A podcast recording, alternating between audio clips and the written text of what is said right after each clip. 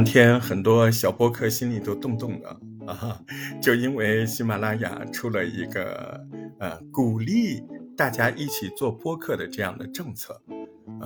那什么政策呢？它这个政策呢，其实是呃鼓励第三方培养这个更多的播客的。所以呢，它这个播客鼓励的形式，针对很多第三方的机构，哎，你培养出来多少？喜马拉雅做原创声音节目的 LV 七啊，到七这个层次的，哎，你培养出来多少，一个给你多少钱啊？那么这其实挺好的，但这个事情最后有一点变味了。我是大石头，欢迎您收听我的节目。我们今天来聊聊这个事儿。嗯，其实呢，作作为这个喜马官方，他肯定希望有更多的创作者来一起做播客。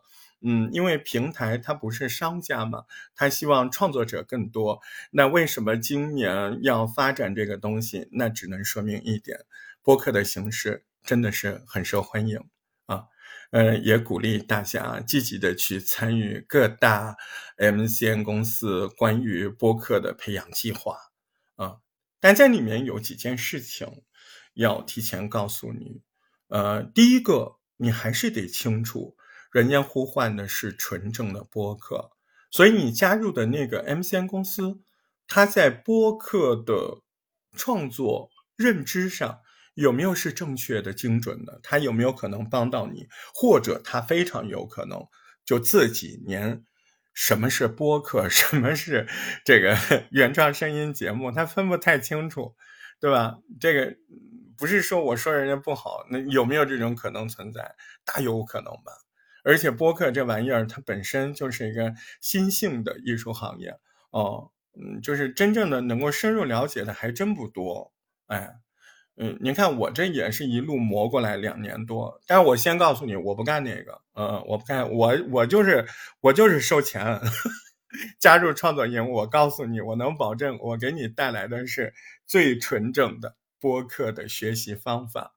甚至这些东西做原创声音节目啊，甚至是做播客创作，甚至是改善您在平常跟别人交流的语感和智慧度啊，这里面这是我们要做的事情啊，就是我们就是系系统统的去把语言的事儿搞好，去把播客所需要的这个呃内容项、语感项完成。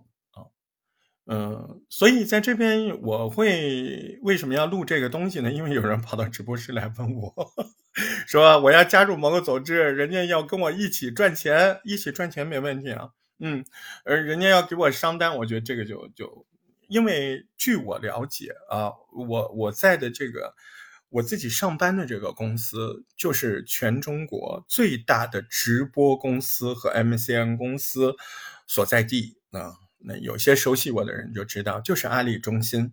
阿里中心在阿里巴巴园区对面，所以你们以前知道的薇娅、呃千寻公司、各大 什么这个公子那个公子的公司，就跟我们在一个园区。我们经常在星巴克碰到，啊，他们都是不不。怎么说不屑于做播客做声音的？因为什么呀？因为声音的单子对他们来说太小了。呃，他们接待的就是各大品牌的呃品牌代表来主管推广的。他们他们的推广里面最大的部分就是直播带货，每天要完成多少多少，这里面就漏下了很多呃声音的单子没人接。那个时候，哎，我就觉得，嗯。我要去干这个，后来我才去学系统的学播客，然后最后还做了辅导老师，就这就是两三年来的真实的历程。有些人是陪我一路走来的，甚至还有一些是当年跟我一起进入啊第一届的西马播客学院的，哎，是这么回事儿。嗯，那么在我常年的积累和真实的感受之下，呃，播客这个东西，嗯，对于一般商单的富裕来说，每个品牌公司。是非常重视的，他绝对不会托付给第三方，这是你要清楚的。那你说，那喜马搞这个活动干嘛？喜马搞这个活动是促进你培训呢，他也没说要给你上单呢。那个活动里面写的很清楚啊，让大家系统的去学习播客，创作播客，让你成为 LV 七，人家标准很清楚。就是起码说我花一点钱，希望大家多来做播客的尝试，播客的创作。他没跟你说这样就能让你接到商单，因为真实的商单的情况是，每个品牌他非常注意自己的播客商单的对品牌的影响。那么这里面有一个很麻烦的事儿，就是品牌主管他既不放心别人帮他选，他又不愿意有精力自己去搞。那怎么回事呢？那就需要特殊的渠道呈现给他，他有小组，他会去辨别。这时候他有两类选择：第一类选择是像发发大王那样，像罗叔那样，你本身是个常年的有粉丝、有流量的人，像黑水公园，像发发大王。那么他一期节目下去，他这么多年，他有固定的听众。他们的商单就叫做 chicken 商单，什么意思？多少点击率，给你多少钱啊？我们呃先出一个合作的这样的一个一个嗯合同啊，嗯，他在付这个合同之前，他可能有一个底额，也有一个上限啊，这个是我们经历的真实的情况，就是说，呃，我给你一个开放合同，开放合同是什么样的？就是。啊，你这条大声音节目，你是大大博主嘛，对吧？你有百万粉丝，你在各个平台都放，你他要叠加你在荔枝，你在喜马，你在小宇宙，你所有的通路啊，就是你所有投放的地方，你一共有多少通路？各个平台粉丝还有重叠的哦，它都有科学计算的办法。那最后呢，他要计算你的点击啊，你在这个节目的最开头的部分，他们很懂的。你你会发现，发发大王的每个广告必须在前面，第一条第一件事情，第一个话轮就把今天的广告要说出来，对不对？你们发现了吧？啊，这是在合同里都会有的。以前我很少谈这些细节，因为我觉得你们还早嘛，是不是？嗯，所以第一个话轮啊，前三十秒或者前六十秒啊呈现，嗯，那我就给你一个基础的金额，比如说三万块钱，嗯。那也有也有很多五千就起跑，嗯，大家我还给另外一位伙伴老师啊，成功的签了一期，就在上个月，他就是一个单期啊，他比较便宜，五千块钱起跑，那他最后起跑成了两万多啊，也很开心呢。为什么？呃，开放合同就是五千块钱起跑，你这个节目投放之后，然后比如说三个月或者两个月，你跑到多少，哎，有额度的。哎，再往上，每一万个点击或者每一万个留言是什么个价格？呃，那各家的合同都不一样，但是都是这个方向，都是这种计价的办法。然后最后呢，哎，到一个限度，它不能无限啊，对吧？他知道你节目不会下线的，所以他就很巧妙的，我只计算你这三个月或者这两个月的呃最高点击数，然后一个总的价格出来。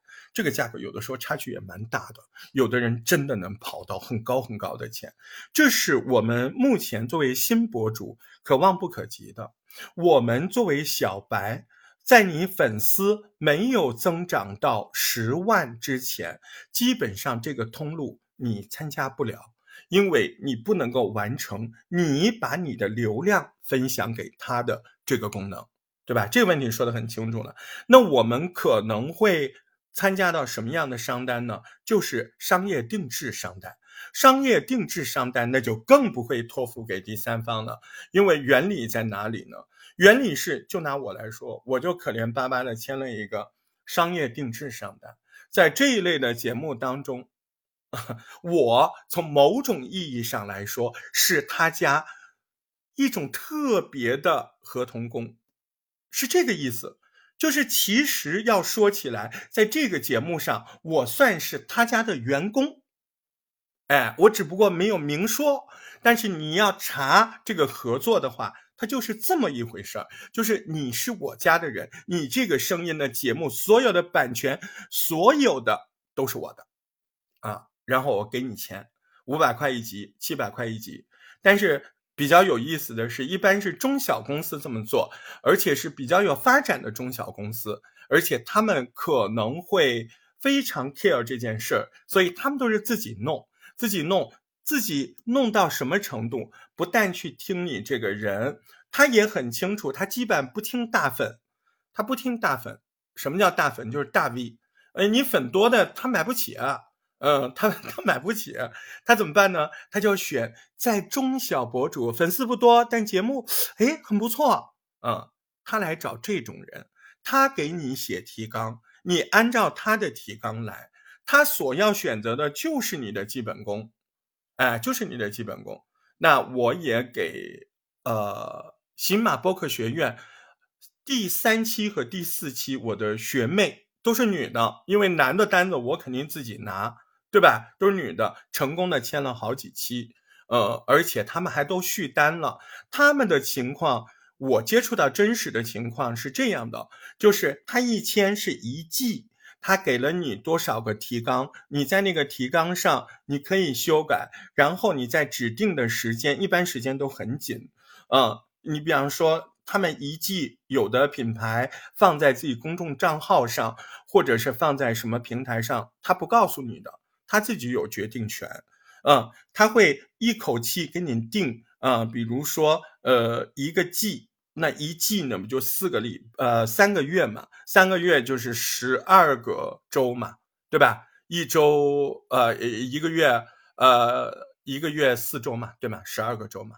那十二周有的是一周两期节目，有的是一周一期节目，你就看人品牌的需求，他会有文案小组来把他的提纲写得很清楚，然后你要在尽快的时间里，你这十二期节目基本上只给你三天，真的只给你三天。那这十二期节目可能基本上都是短节目，用七八分钟、十来分钟，我接触到的，呃，三四回了真实的案例就是这样的，啊，然后表现的好的还会续约，啊。这可能就是目前小博主、小白博主唯一的通路。那这个通路你没有其他的办法，你第一要过的就是你的基本功，啊，千万要记住你的基本功，你的说的能力，你的做节目的轻松的能力，都不是别人说托关系就可以的。没有，真的到那个时候了，人家运作的那个情况，你说又说不出来，基本功也没有，弄出来跟读书似的。你把财神爷绣在自己身上也没有用啊，对不对？所以关于这件事儿，呃，很感恩喜马拉雅呃出了这样的活动，鼓励更多的人去拥抱播客这门艺术。但是同时要小心的是，哎，您找的那个团队也好，您找的那个小伙伴也好，哎，你够不够纯正嘛？对吧？就是你对播客的认知到底有没有？有没有那能力？你自己不够，你还跑着跟人能力？我都不敢叫老师，我天天跟那小伙伴说，我们是。同级的伙伴，对不对？我只有跑得快一点，是吧？嗯，那那我姨妈他们总是老师了吧？对不对？传媒学院他都是说，哎，现在有很多就是偏的，嗯，这一点你一定要小心啊。但有一个东西你是，嗯，只要记住就不会出错。哎，你想我来做播客，我提高的就是我的语言表达能力和思维能力。如果这些东西你最后提高了，你。接没接到商单？你什么时候接到商单？其实都变得没有那么重要，因为你从本质上改变了自己，对不对？你已经做的比以前更好，比昨天的你在语言表达、社交表达上更有概念性、更有套路、更有打法、更有呈现的速度，好嘛？你就是一个更好的自己了。